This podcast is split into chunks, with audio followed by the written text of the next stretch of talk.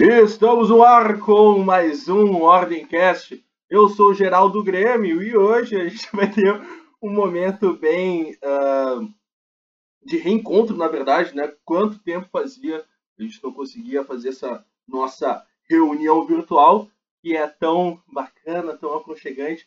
Claro que a gente tem os nossos motivos, mas isso pouco importa. Mas antes de falar do tema em si, eu quero dar as boas-vindas ao Bill Nunes. Boa noite, Christian. Boa noite, Robinho Nunes. Agora, Geraldo Grêmio. É um prazer estar de volta gravando esse nosso podcast depois de um tempo de hiato, né? Depois de um tempo de. Nossa, um tempinho de férias, né? Um tempinho de readaptação. Sabático. Um período sabático, como dizem por aí, né? É um prazer estar aqui conversando com meus irmãos mais uma vez. Vamos fazer um podcast bem bacana, bem legal. E a gente não se abala, né? Vamos seguir de onde a gente parou, nada. né? Vamos e seguir de onde a gente parou. Mas esse período sabático trouxe algumas mudanças para alguns homens aqui presentes, não é, meu querido Humberto Guarizi? Meu Deus. Agora aqui, ó, não é mais Humberto Capitão Guarizi, agora é Humberto Pai de Família Guarizi. O pai tá on. O pai tá on. Cara, aí estamos no fluxo, mas o, a novidade é que o meu guri nasceu, né, cara? Tá ali dormindo, no sono dos inocentes. E nós estamos aqui gravando um podcast aí para mandar a real pro pessoal daquelas coisas que nós acreditamos né, sobre as nossas convicções, que podem não ter importância nenhuma para as pessoas, mas são nossas. É isso aí, cara. O que, que, é, que é nossa é nossa, né? E a gente segue assim, portanto, também com a presença do nosso querido irmão Newton Nunes. Boa noite, Geraldo Grêmio. Boa noite, demais irmãos. Boa noite. Muito feliz novamente estar conversando com vocês. Estava com saudades. E, como vocês citaram, pouco importa a opinião daqueles que estão nos ouvindo, e sim o que iremos falar hoje. Isto sim importa. Já chegamos, já chegamos, ofendendo todo mundo já. Ah, não tô nem aí pra opinião de vocês. É o podcast é, mais hostil da vizinhança. E assim a gente segue, né? Uma, uma, vitória do Grêmio na semana, não podemos deixar de falar, né? Todo mundo gremista dessa porra. Todo mundo gremista. Aí. Então a gente tem mais que salvar, não é, meus amigos? Mas então, o que que acontece, né? Uh, a gente percebe que ao longo da vida a gente precisa seguir alguns ordenamentos seculares, não é? Porque, afinal de contas, a gente faz parte desse mundão e todos nós aqui temos as nossas obrigações como homens aí do século XXI, como, uh, como pessoas comuns que devem também contribuir para aquilo que é de César, né? Sob essa ótica aí a gente vê o, o, Bill tá esperando aí a, a bebê Lúcia, que vai chegar uh, em pouquíssimo tempo. Né? Tá chegando, hein? Meu a qualquer tá... momento pode, pode, chegar hoje, ó. Meu guri tá dormindo atrás dessa parede aqui. Né? O Marcelinho tá dormindo, fez um ano aí na, na, na semana passada. Uh, Joaquim tá dormindo ali também, sentindo o doce aroma do, do tabaco do Beto, não é? E a gente vai seguindo uh, essa, essa nossa construção de vida. Uh... Eu sou um tio muito feliz. É, e o, e o Newton é um tio feliz, né? Tá aí. Olha aí. Uh, e essa construção, ela exige, portanto, que a gente uh, gere para os nossos uh, entes queridos, os nossos filhos, as pessoas que dependem de nós. A gente precisa prestar muito amor, né? Para todos os nossos comuns. Mas o amor, ele tem várias formas, não é? E o amor, ele tem vários, uh, várias necessidades. O amor não é um, um sentimento apenas, apesar de ser isso também, não é algo meramente metafísico, não é algo meramente uh, sentimental. O amor ele também exige coisas físicas, não é? O amor ele exige que coisas materiais. E, e os nossos entes queridos e nós mesmos também precisamos de coisas materiais, né, para construir o nosso caminho, para construir o caminho da nossa vida para construir o caminho da nossa prosperidade. Não é? Eh, isso é uma coisa que é exigida de todo o homem, para nós não é diferente, obviamente. E para que a gente consiga alcançar essa tal prosperidade, para que a gente consiga alcançar o que os humanos chamam de sucesso, a gente precisa calcar uh, alguns caminhos, né? alguns tradicionais e outros nem tanto. E nessa seara a gente se depara com uma questão, com a questão da qualificação que é necessária para que a gente alcance sucesso. E essa, essa qualificação, ela necessariamente advém de um caminho clássico, né? A gente nasce, cresce, durante a nossa infância e a, a gente entra no, na escola, perpassa o ensino fundamental, perpassa o ensino médio, e daí a gente entra no, no ensino superior através de uma visão clássica, né? Para se ter prosperidade na vida, necessariamente é preciso passar pelo ensino superior. Será? Essa é a grande questão, porque a gente percebe o quão, o quão, o quão um jovem de 18 anos, um ranhento, um quase adolescente de 18 anos, tem a capacidade e as potências de, sozinho, sem uh, o auxílio de nenhum grande mestre, e aí a gente vai ter a figura, a figura familiar, né? a construção uh, familiar em relação à tua educação, como que um jovem sozinho pode alcançar essa tida, uh, esse, dito, esse dito sucesso seguindo esse caminho, não é? Será que tem como uma pessoa tão pouco vivida escolher ali a profissão que vai uh, que ele vai seguir ao longo de toda a vida? Isso é um tanto quanto questionável, eu diria, né? E, eu, e hoje a gente vai conversar, na verdade, sobre isso, sobre a potência desse caminho clássico de, de, de prosperidade nos dias de hoje.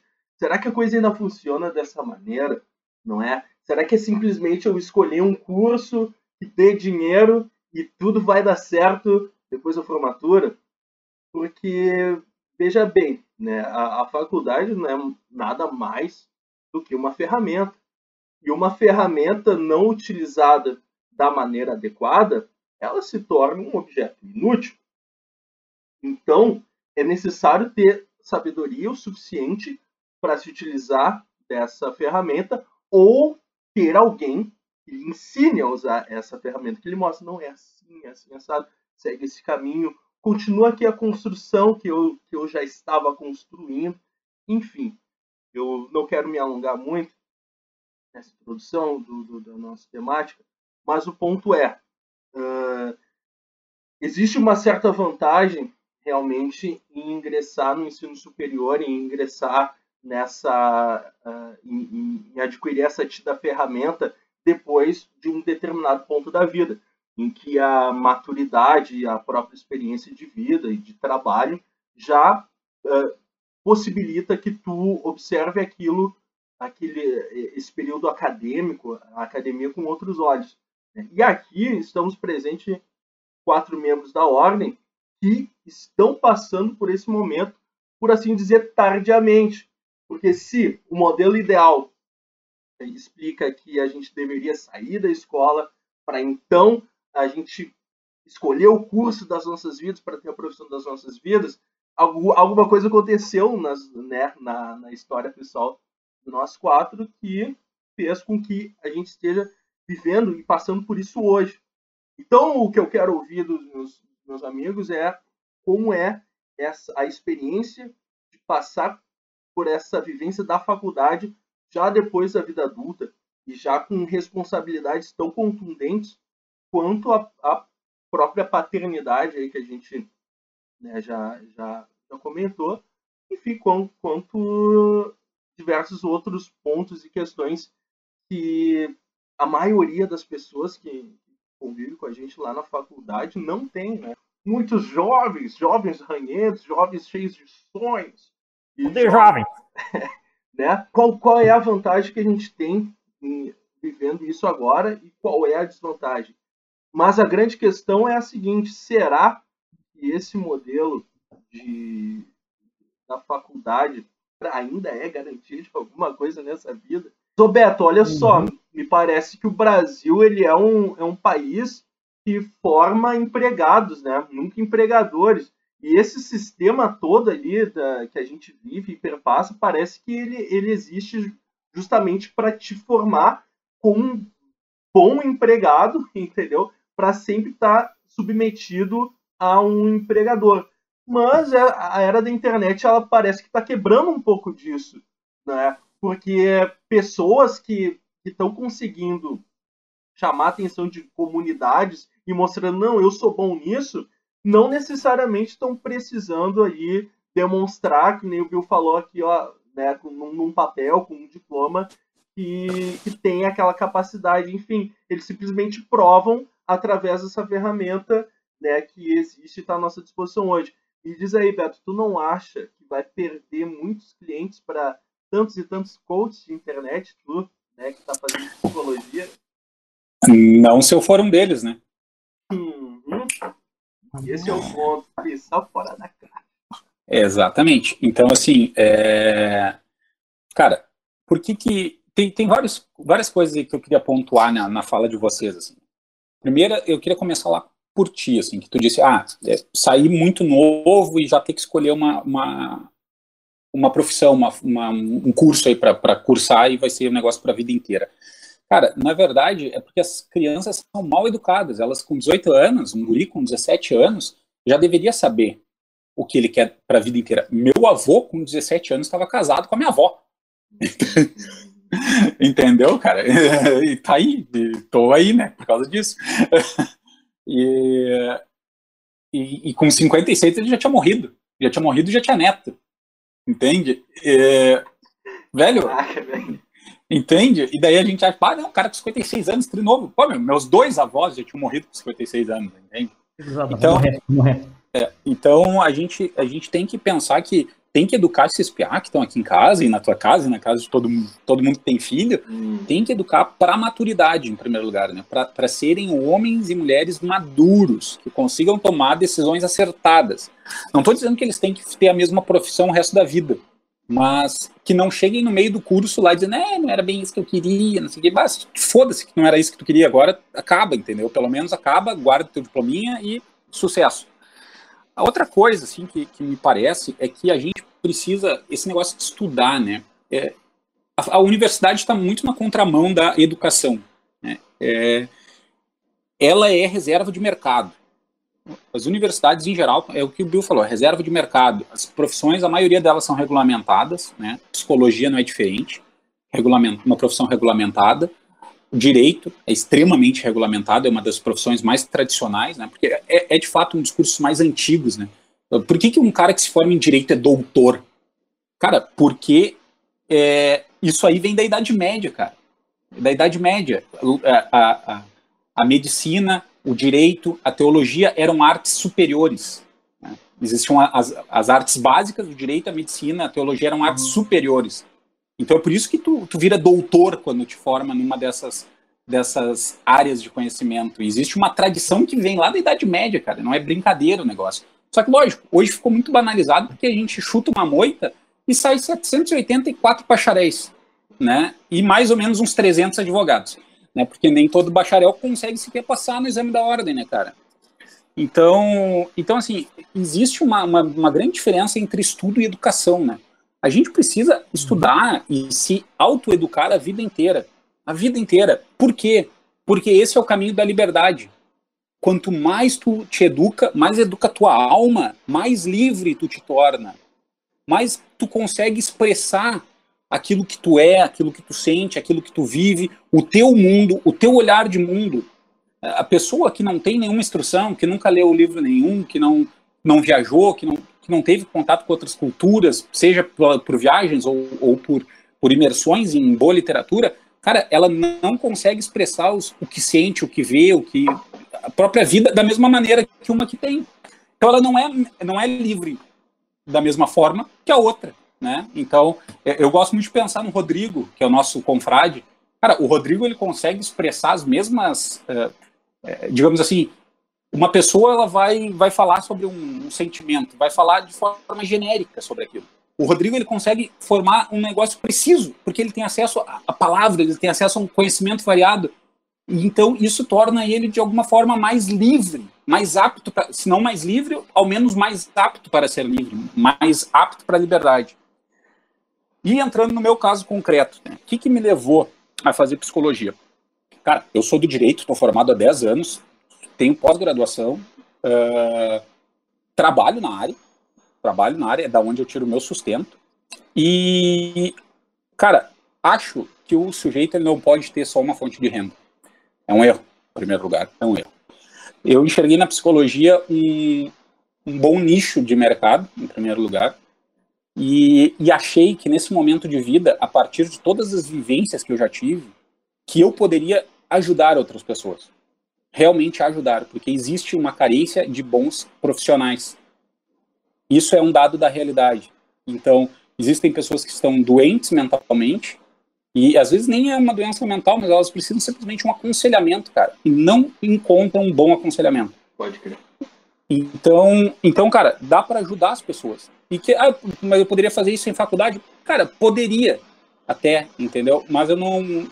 Mas é, a profissão é regulamentada. Né? Eu preciso estar lá inscrito no meu órgão.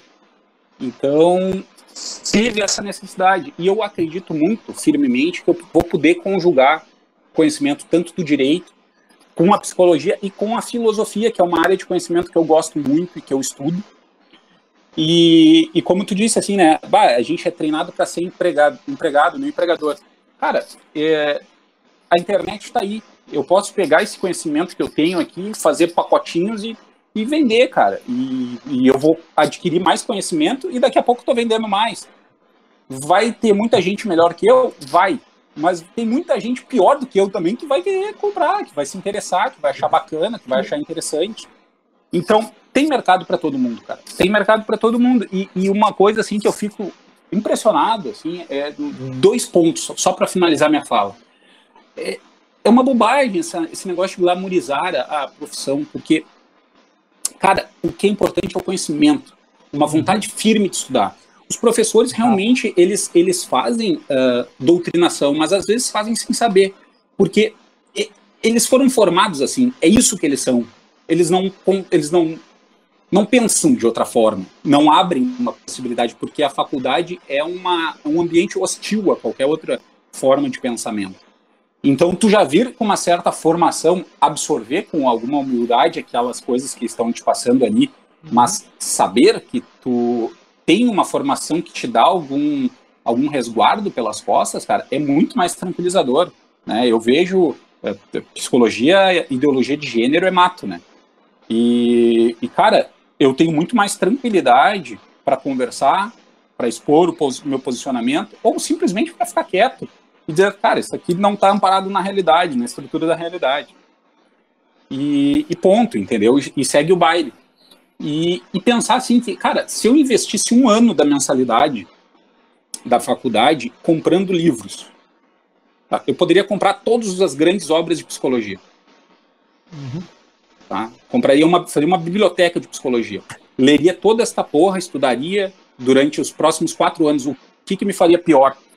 Agora eu estou investindo e daí chego lá, às vezes tem uma aula medíocre, porque essa é a sensação que eu tenho, que muitas aulas são medíocres porque eles nivelam alunos que estão são cara é que assim ó não tem como tu comparar um cara com 34 anos com uma guria de 18 não é que ela seja mais burra mas cara ela não tem cancha. Às vezes é mesmo mas, mas ela não tem cancha cara. A cancha é um negócio cara o diabo é aquele ditadinho né? O diabo é o diabo que é velho né cara? então tu, tu, tu, ganhando cancha, tu entende melhor as coisas porque tu conhece melhor as pessoas. Eu não imagino um psicólogo de 18 anos atendendo, de 20, eu, 23 anos, digamos, 23 anos que foi a idade que eu me formei em direito, atendendo uma pessoa e tentando resolver problema sério da vida da pessoa, problema mental sério, velho. Entendeu? Ela não tem conhecimento de vida, velho. Ela não tem, não tem experiência da própria vida dela, cara. Não tem condição. Não tem condição. De 20, um psicólogo de 23 anos tenta tratar os meus problemas, eu vou fazer ele ficar com mais problemas do que eu. Exatamente. Então, assim. E, ele vai fazer ele precisando de um psicólogo. Meu Deus, que eu fiz. E, e, outra coisa que me chama atenção nesse mundo virtual, né, cara? Não, não, sei se, não sei se vocês conhecem o Ícaro de Carvalho, que é um, um cara do marketing digital aí. Conheço. É. Cara, ele, ele. Eu nem sei se ele é formado, tá? Mas eu sei o seguinte, cara, que ele tem mais de 50 mil alunos. É. é essa tá? questão, né, cara? Quem é que, quem é que exige diploma desse louco? Ô, meu, ele tem mais aluno uhum. que a PUC inteira. Ele tem mais aluno que a Unicinos. É. Um cara tem mais aluno que a Unicinos, cara. E ele, só, e ele começou com uma câmera de 100 pila. Entendeu? Porra, velho. E, e, mais, né, cara? E tem outra coisa também, né? Olha o, olha o Olavo de Carvalho. É, não, é, tem formação de professor? Não, não tem, não tem, não tem. Olha quantos alunos ele tem. Exatamente. O que, que tu ia falar, mas é, Mas, cara, é, assim, ó, vamos lá. O, o, o, pai da psicologia, que é o, o Freud, não, era, era psiquiatra. Né? A psicologia nasceu da filosofia. A psicologia é uma ciência que tem cento e poucos anos. A pedagogia também. Entendeu? O, o Aristóteles não tinha diploma. Santo Tomás, Santo Tomás de Aquino não tinha diploma. Não tinha nem, nem universidade. Nem os primeiros teve. Imagina o que tivesse. Agora sim, com vocês, Milton Nunes. Mas eu só queria dizer que. Deixa o Milton falar. Não, não só o ponto né, meu, que o Humberto citou ali, o, os avós dele e tudo mais. É, provavelmente vocês já se depararam com um cenário na empresa de vocês aonde aquele cara que, que tem uh, que, que é o peão da parada, que faz a coisa acontecer e não tem uma graduação, recebe menos do que aquele que tem um canudo, né? Os nossos avós, né, tudo mais, eles vêm de um tempo onde a mão de obra é totalmente valorizada. Essas pessoas que vocês citaram também, que pô, hoje tem mais alunos que a própria PUC, ensino e tudo mais, eles conseguiram valorizar a sua mão de obra mesmo não tendo canudo. O que me faz pensar e questionar qual a importância do canudo, né? Porque hoje, né, a maioria das empresas te paga por tu ser formado, mas não pela tua competência, né? E claro, não estou desmerecendo que o cara tenha sua graduação, sua pós-graduação e, né, todo conhecimento é válido e tem que ter conhecimento, é por, isso que eu estudo, é por isso que eu tiro grana do meu bolso para pagar a minha faculdade, né? Mas eu acredito que a importância de tu ser formado vai muito de encontro com o que tu quer e o que tu tens plano para tua vida. Eu sei que eu vou ser um professor de jiu-jitsu muito melhor se for formado em educação física, porque eu vou saber como lidar com N tipo de pessoas que tenham qualquer tipo de físico e eu vou fazer com que aquelas pessoas lutem jiu-jitsu através da minha metodologia de aula, porque eu estou estudando para isso. Uh, a gente vem de pelo menos assim, eu, eu conheço muitas pessoas que fazem uma faculdade porque aquela formação vai me dar uma grana fácil. Tipo, ah, se eu me formar em direito ou se eu me formar em medicina, é uma grana garantida, é uma grana que eu vou receber aí, vai me dar um vidão e caramba. E eu acredito que aos poucos isso já está caindo por terra. Porque tu ter uma formação hoje não é garantia de mais nada. Não é garantia de mais nada a gente vê aí uma galera que é formada em altos cursos dirigindo Uber, não desmerecendo a profissão, muito pelo contrário. Eu Mas tenho um colega que, estão...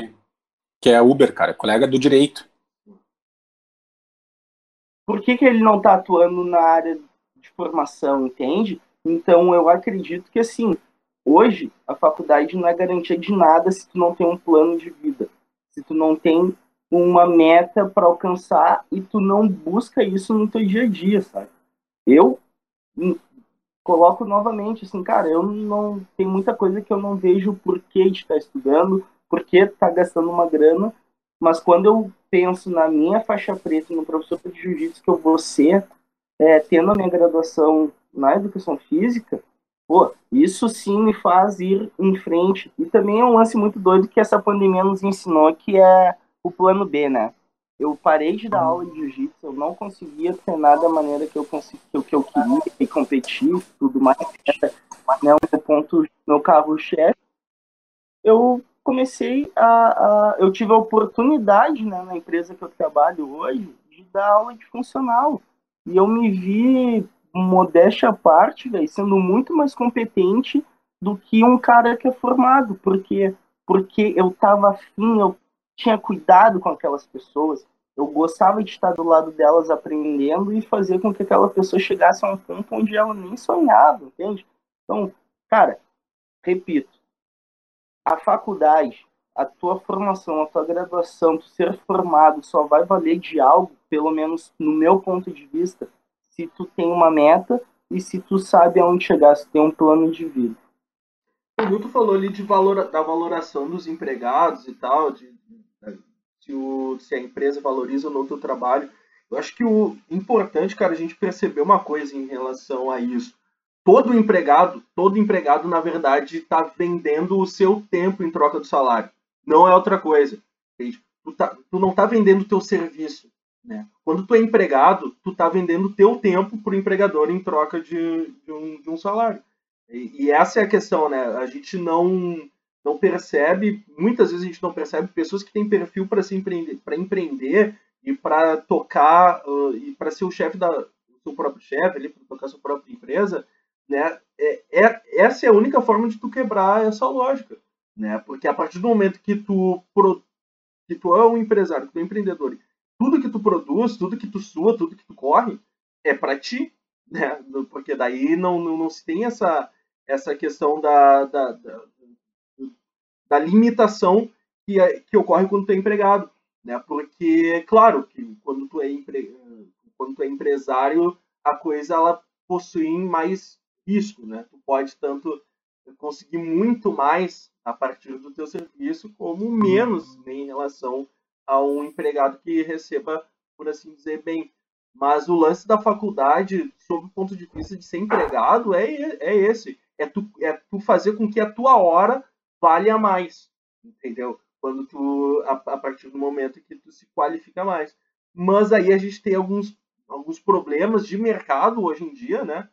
Que nem o Beto comentou do, do colega dele, que é o Uber, e quantos engenheiros né, muito bem formados e que passaram por uma faculdade ferrenha não estão passando pela mesma coisa, né? Por, por carência de, de vagas no, no mercado. E é isso, e esse é o ponto que me faz refletir, cara, uh, qual é o melhor método de prosperidade hoje em dia? Porque me parece que esse método de prosperidade que a gente aprendeu a seguir, ele já, ele já não está entregando mais, já não é mais o mesmo, já não é mais a mesma coisa. Hoje em dia, hoje em dia, para passar a bola para vocês, as duas profissões que mais ganham dinheiro atualmente são vendedores e professores, a partir do, do exemplo que o, que o Beto deu do Ícaro de Carvalho. Professor, por quê? Porque ele sabe ensinar uma coisa. Vendedor, por quê? Porque ele sabe vender o, a, aquele produto intangível, aquele produto de informação que ele tem. Joga na net e daí não tem a limitação que ele teria se ele fosse professor da PUC, né? Porque daí ele pode ser professor de gente do mundo inteiro, né, Beto?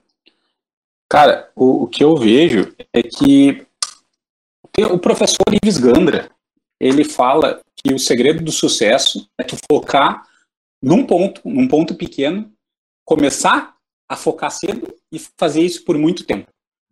Então, então eu acho assim, até tem ainda espaço para bons profissionais, por exemplo, no direito, tem, cara, tem bons, tem espaço ainda. Só que tu, além de ter alguma sorte, tem que ter o critério, o, o, o quesito sorte ali, de tu, sei lá, tu fez uma, uma boa teia de relações e a tua teia de relações deu certo. É, além disso, cara, tu tem que aplicar, né? tu tem que te aplicar, tem que ser diferencial, tu tem que entregar o que os outros não são capazes de entregar. Né? Tu tem que ir além. Só que é foda que muitos lugares hoje não querem isso. Cara, muitos lugares só querem um cara para ir no fórum protocolar o negócio, é. para alimentar o sistema do escritório, entendeu? Então, assim, ó, nesse sentido, se tu quer vender a tua hora cara, e se tu tem condição, porque tu começou cedo, por exemplo, sei lá, se eu fosse o Humberto com 23 anos, talvez começando a advogar, porque eu não tinha compromisso com filho, com mulher e com contas, eu pudesse advogar, pudesse ser um advogado muito especializado numa área e bem, daí hoje, talvez 10 anos depois, pudesse estar entregando um negócio, um produto diferenciado e caro. Mas, cara, isso é difícil. Isso é difícil, principalmente se tu ingressa no negócio um pouco mais velho. Se tu não tem um respaldo de uma outra fonte de grana, é muito difícil fazer isso. E esse, esse ponto é, é, é a grande Cara, questão, né? Só um lance que me bem. Diga lá. Só um, um, um ponto, né, que me veio. A gente tem também que saber até que ponto eu posso e devo, né, uh, me colocar um degrau abaixo para alcançar esse plano maior, né? E de fato mostrar que eu mereço ser valorizado, porque hoje, velho, tem tem colaborador que toca empresa por 50 pila a mais no contra-cheque, entendeu? Isso vai resolver tua vida, isso vai fazer com que tu alcance, né, o teu plano maior. Talvez Um fardinho, dá um fardo, né? Dá um fardo de latão. 50 pila. Pra comprar um pacote de arroz, né? Já fico balançado, pai. Mas, ô, cara, aí o chefe tá ouvindo agora. isso, isso me deixa balançado, né? E o meu, meu dilema particular, ele é narrado a partir de- do exemplo que o, que o Beto desenhou pra nós agora da área do direito, tá ligado? Porque é, é, é realmente assim, ó, hoje eu fico pensando como eu posso fazer com que minha hora valha muito. Como eu posso fazer com que a, energia produzida a partir do meu ser, ela, ela se resulte em coisas e em benefícios para mim e para minha família. E daí quando eu vejo o quão limitada é a área, velho, eu fico preocupado. Mas daí eu, eu também fico balançado com um pouco com isso que o, que o Macumbinha, o Milton falou, é, porque realmente às vezes, às vezes eu fico pensando nisso também. Cara, eu assisti um filme esses tempos, filme tosqueira, na sessão da Lá vem. tarde, que, é, que era. O lá nome, é, o nome é O Estagiário. Tava lá no meu home de office, aí tava dando filme, pá, me chamou a atenção com o Robert De Lagoa Niro.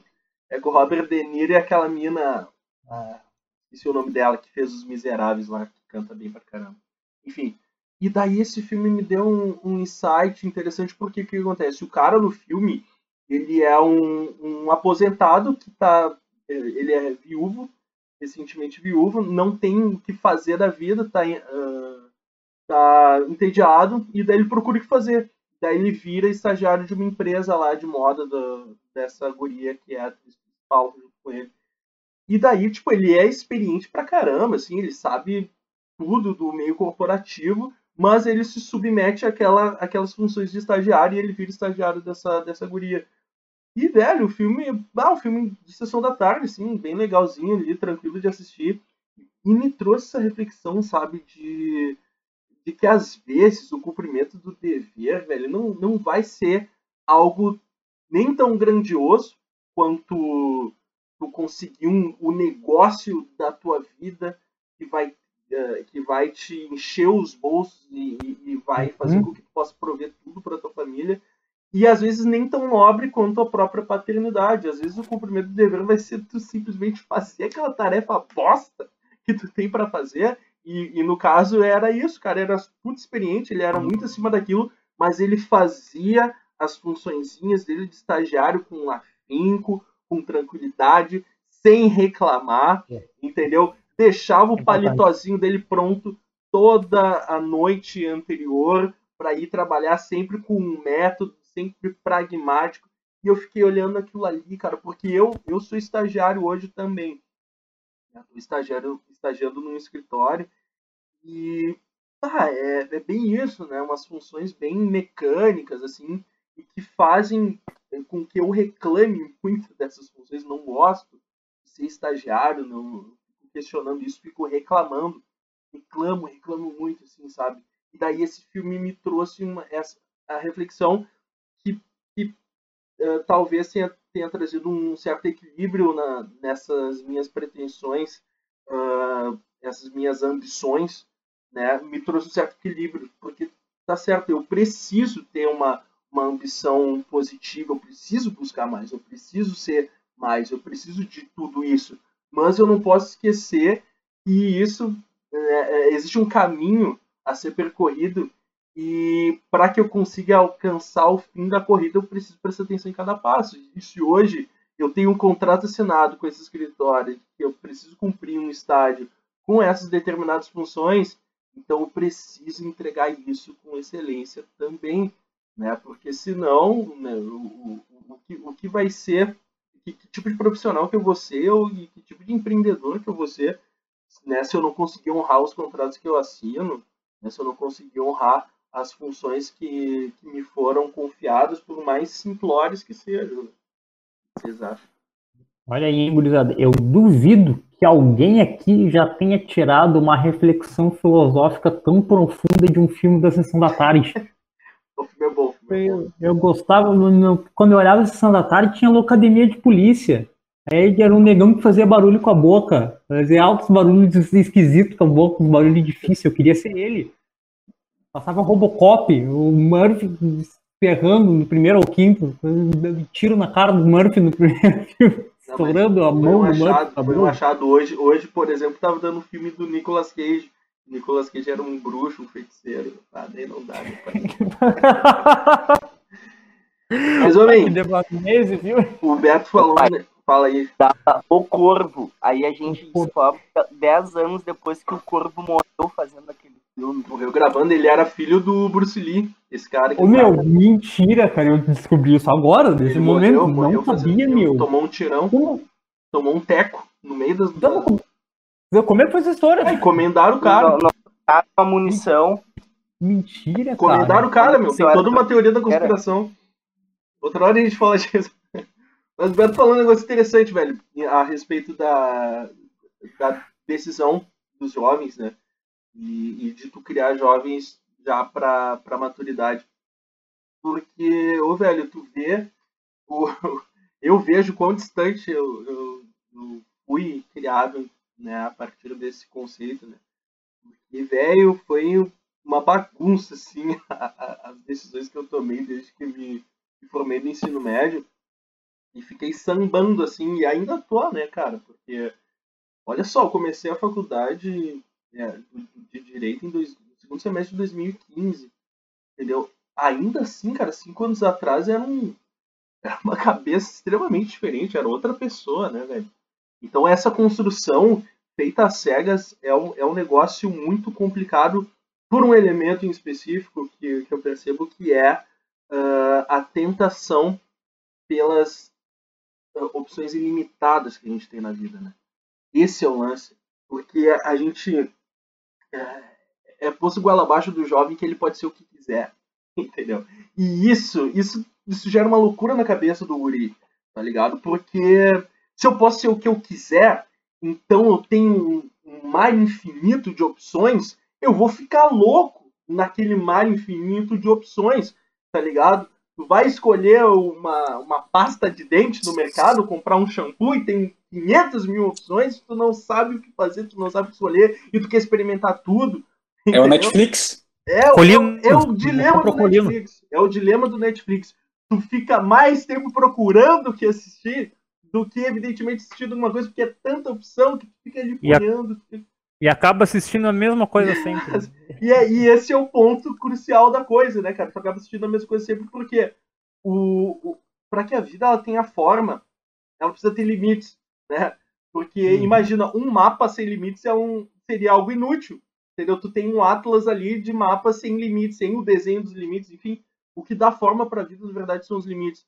E, e, esses limites eles só vão ser encontrados quando a gente toma decisões.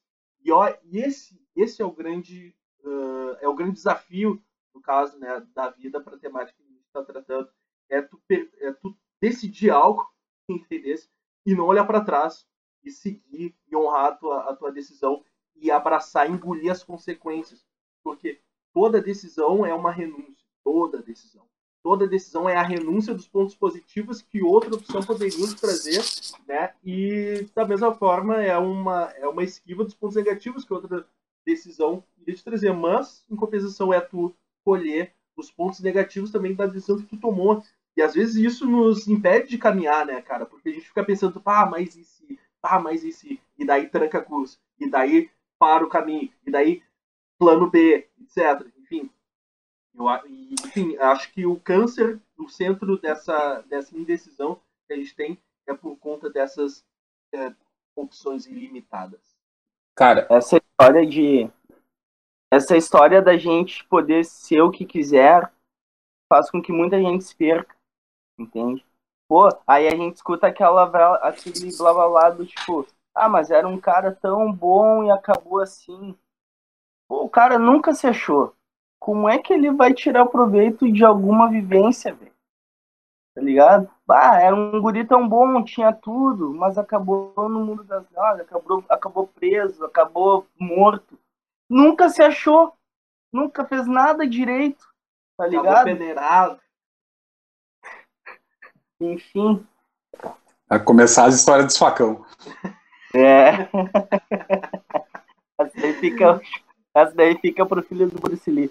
Mas, ô, gurizada, até tava refletindo agora também, assim, com base, né, na nossa vida uh, acadêmica atualmente, onde, pô, fomos agraciados em começar é, um curso, ou até mesmo no caso do Robinho, que iniciou cinco anos atrás, mas está quase se formando e hoje tem uma cabeça totalmente diferente, né?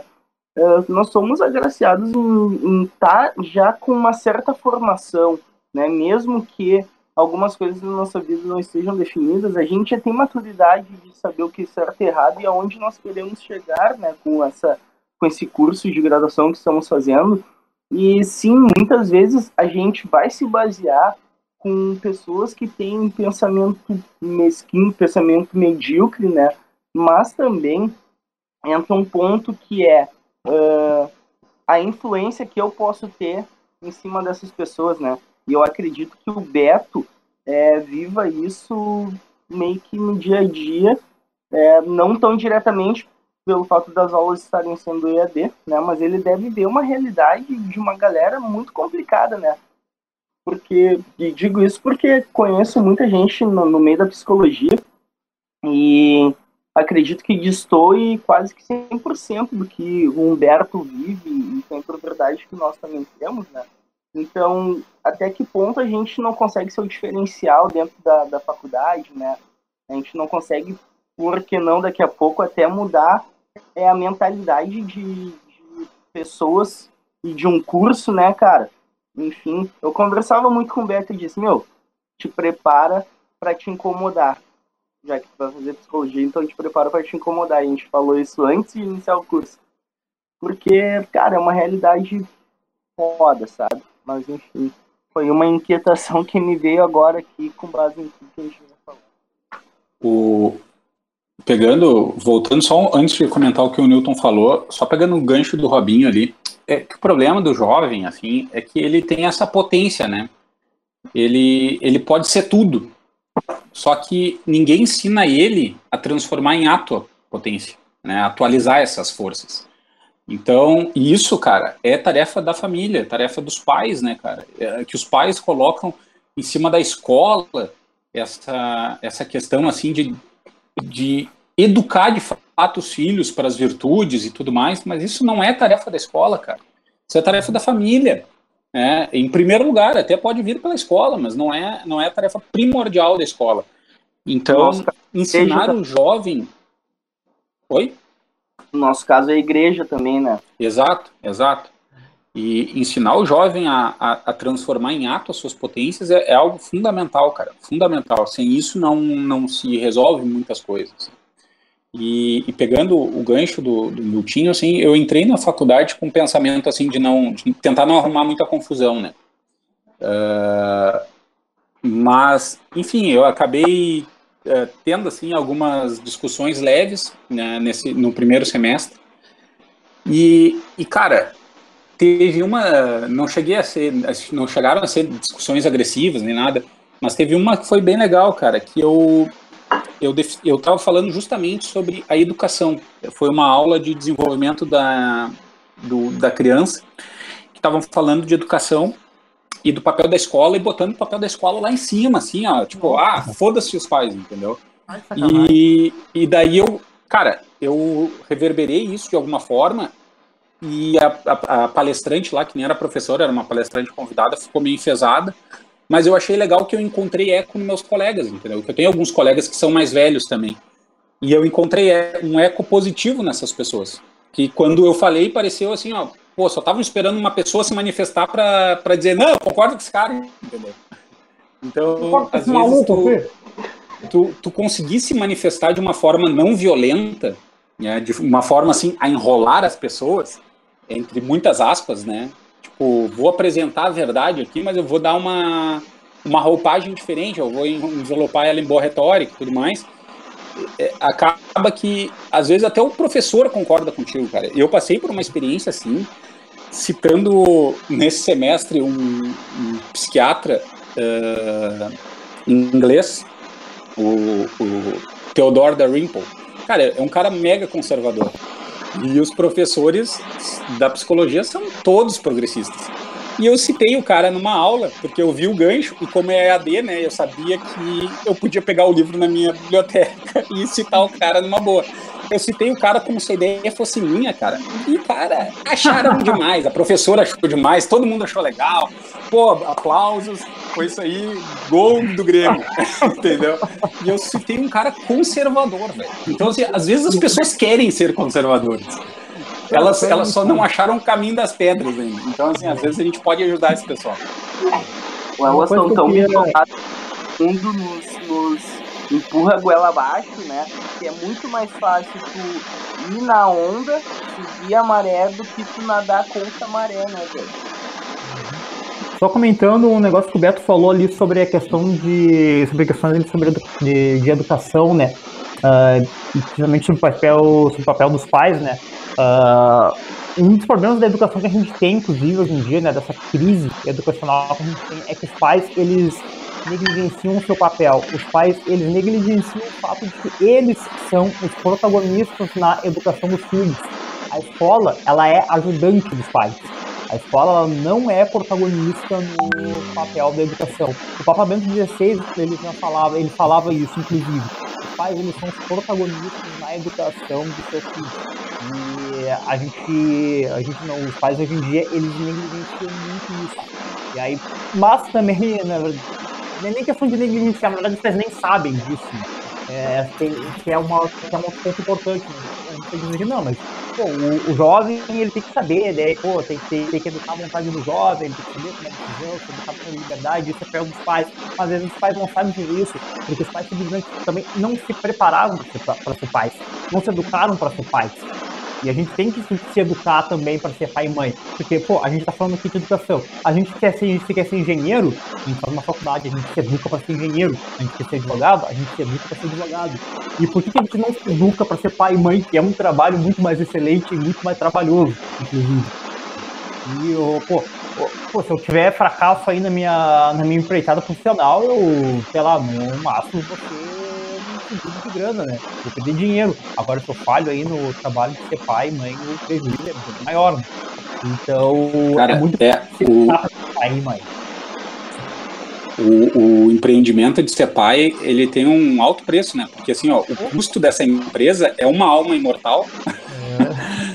É. uma alma imortal. É algo que vai durar pelo menos aí sei lá, 30 anos, né, 40 anos, que é a expectativa aí que, sei lá, a gente morra quando nossos filhos tiverem mais ou menos, pelo menos uns 30 anos. Uhum. Então, é uma empresa que vai, se, vai durar muito tempo e é uma empresa que a gente vai investir muito dinheiro também, né, cara? Porque a estimativa aí que, que uma, uma, uma pessoa até os, os 23 anos, 21 anos, ela vai custar 800 mil reais. Ah. Uma família de classe média. Então, assim, negão, é a tua empresa, é a empresa da tua vida isso daí. Ela tem um valor transcendental, um valor monetário altíssimo e ela vai ser a única coisa que vai deixar rastro, velho.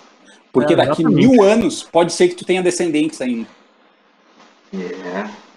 Bom, vamos ver se a gente não consegue fazer um pod mais dedicado nessa questão da, da educação e tal, porque, ô, velho, isso é uma, é uma coisa interessante. Velho, uh, nesse primeiro ano do Marcelo já consigo eu consigo compreender a loucura e o desespero que tanta gente passa em circunstâncias, em circunstâncias extremamente diferentes das minhas, porque, cara, teve inúmeras, inúmeras madrugadas e inúmeras, uh, tenta, uh, inúmeras fases da vida dele, dificuldades, etc., que o que me o que me deu suporte foi justamente ter uma visão além do alcance para com o meu filho. Né? Eu consegui, eu, eu consegui ter a, a dimensão de entregar a minha vida, tudo que eu tinha, todo o meu tempo, entendeu? Toda a minha paciência, apagar isso tudo numa, numa verdadeira uh, forma de entender e perceber um amor, que às vezes o amor ele fede a merda, às vezes o amor ele é barulhento, e às vezes o amor ele despende horas né, de tentando fazer com que a porra da criança durma, né? Então, uh, velho, isso isso me, me fez ter uma compreensão, inclusive de, de, de casos mais extremos, assim, de pessoas que uh, de, de, tão vazias a partir da, da percepção de, do preenchimento que só Deus ocupa no teu coração, velho. E é, é, tu, tu, entende por que, que, que o bicho enlouquece, entendeu? Porque realmente é uma profissão, é um trabalho bem difícil. Mas então, meus caros, uh, considerações finais em relação à nossa temática do, da faculdade para velhos, faculdade para idosos. Faculdade tardia, vale a pena? Tem como enriquecer ainda nessa vida, Beto? Uh, cara, enriquecer eu não sei se tem como, cara, mas a gente vai morrer tentando, né? a gente vai morrer tentando. Cara, é, se, se der para criar aí seis filhos já, e a mulher com tranquilidade já tá legal, não precisa nem ser rico. e, lá, e considerações, considerações finais, assim, cara, é, é isso, estudem, estudem, estudem, estudem, estudem. O que? Cara, estuda com os velhos, estuda os clássicos, leia os clássicos, leia os clássicos, leia aquilo que já está comprovado pelo tempo, que o tempo já testou, lê Aristóteles, lê Platão, lê Tomás de Aquino, né, lê, lê os grandes de antigamente, porque esses daí, velho, esses daí já estão testados pelo tempo. Então, é, é, acho que é, essa é a, a grande, grande questão que a gente tem que pensar assim, não deixar de estudar, estudar para ser livre. Isso é, é, a grande, é o grande ponto. Estudar coisas boas, não um monte de lixo para virar um bando de macaco idiota. É isso aí. Christian, é, já é complicado cuidar dos nossos próprios filhos. Tem certeza que tu quer educar os filhos dos outros? Dá tempo de mudar, trancar esse curso aí. Cara, na verdade, o que. Interessante ter falado isso, porque o que me uh, jogou bastante para esse lado também foi essa questão aí de que. Um dia eu estava lendo um livro sobre educação, inclusive, foi antes eu decidi fazer faculdade, né? Que era sobre. Era sobre ser pai, né? Sobre ser pai, mãe tudo mais, educar, eh, quando educar os seus filhos e tudo mais. E aí eu parei lendo um monte de coisa no livro e falei, pá, cara, nunca tinha ouvido falar desse monte de coisa. E eu me dei conta que muita gente nunca se deu, nunca ouviu falar de nada disso. É, quando eu digo que a, que a gente não é educado não é porque realmente ninguém é. Ninguém é. Ninguém, ninguém, tem, e ninguém tem ajuda nisso. Não tem ninguém que ajude o cara. Pô, o cara não, não, não sabe ser pai porque não sabe mesmo. Não tem como saber, né? E o cara não, não, não tem o mínimo de instrução ali, de direcionamento, não tem o mínimo de, de, de amparo, de mentoria. Né? Então, isso foi uma das coisas que me, que me motivou assim, a a entrar nessa, nessa empreitada da educação, é de realmente ajudar os pais a serem protagonistas da educação dos seus filhos. Eu não quero eu ser protagonista da educação do filho do, do João. Eu quero que ele seja o protagonista da educação do filho dele. Eu quero ajudar o João. quero ajudar o João a educar o filho dele. Isso sim, isso eu quero. E se não for dessa forma, Zé, eu já trabalhei em escola. O seguinte, Uau, são umas pestes. Uau, meu, tem que, ter, tem, tem que ter amor, tem que ter amor. Tem que, tem que ter amor. Quase deu morte, né? literalmente, quase deu morte. Eu, eu, no meu caso, tá, pessoal? Não, não quase matei nenhuma criança. Mas pelo contrário. Milton! Enfim, né, oh, desculpa, pai, finaliza. Não mas, não, mas é isso aí, cara. É isso aí. É, e, e é bem isso que, que o Berto falou, né, cara? Uh, estudar para ser livre, né, velho? Tem que estudar para ser de fato livre. Ah, o que é liberdade? É eu fazer o que eu bem entendo, eu fazer o que eu quero. Bah, não quero mais fazer esse curso, largar, não quero fazer isso, não quero fazer aquilo. Não, isso não é liberdade. Não é liberdade.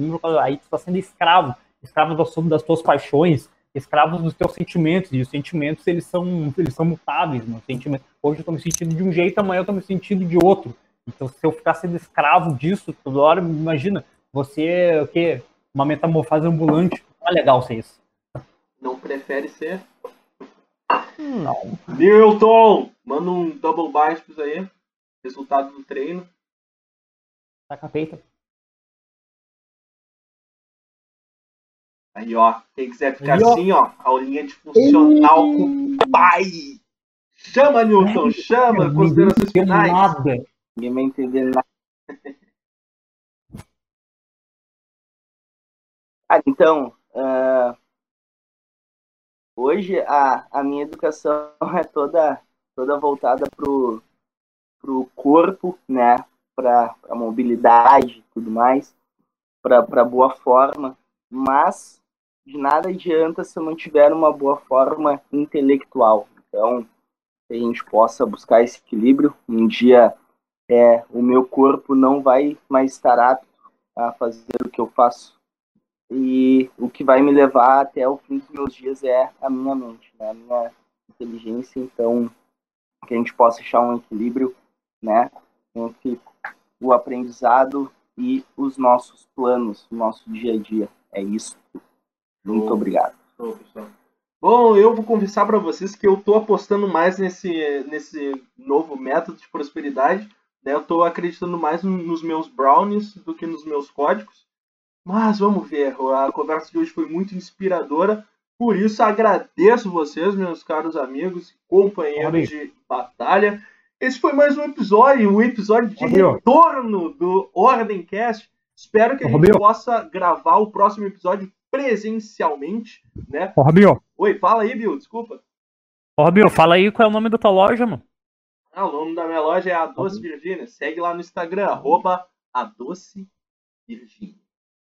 Pegou? Ficou? Eu anotei aqui. Show de bola. Então é isso, meus caros Pô, irmãos. vamos, vamos falar um negocinho aqui, um jabá, então, de, de repente, assim, vamos falar o que, que a gente gosta aqui, cara. Vamos finalizar de um jeito inusitado o negócio. O que, que a gente gosta? O que, que tu tá bebendo aí, Robinho? Água com gás, que eu só tô tomando cerveja domingo. Água com gás, tá. E tu tava bebendo o que aí, ó, Eu? Christian? É, Eu tava, ah, eu tava bebendo a Braminha, duplo malte. braminha, beleza. Cara, eu tava Ah, fumando boa. aqui um, um tabaco Boa, boa. Cândido Giovanella. Não é dos melhores tabacos, cara, é? mas é, é razoável. Esse aqui de pêssego, gostosão. Cara, Esse vem. é isso aí. Essa é a influência. Quem quiser, braminha, tabaquinho, aguinha com gás. Tu, Niltinho, tá no seco? Tá off. Eu tava desfrutando, eu tava desfrutando da minha boina, que demorou dois meses para chegar da China, tomando Pique uma boa blind. Da China, pai, tira! Tira, queima! Até que. Ai, ai, ai, ai, corona. Então é isso, meus irmãos. Cara, próximo encontro presencial, a gente vai Sauda- rangar saudade bem, vamos beber bem, vamos fumar um bom tabaco. E é isso aí. E a gente vai gravar um episódio de mais humano, né? Saudade daquilo que a gente não viveu. Então, meus amigos, uma boa Meu noite para vocês. A nossa audiência, agradecemos pela presença. Eu sou Geraldo Grêmio e foi um prazer ser seu âncora em mais um episódio do Ordemcast. Valeu, gurizada. Gurizada. Valeu! Valeu.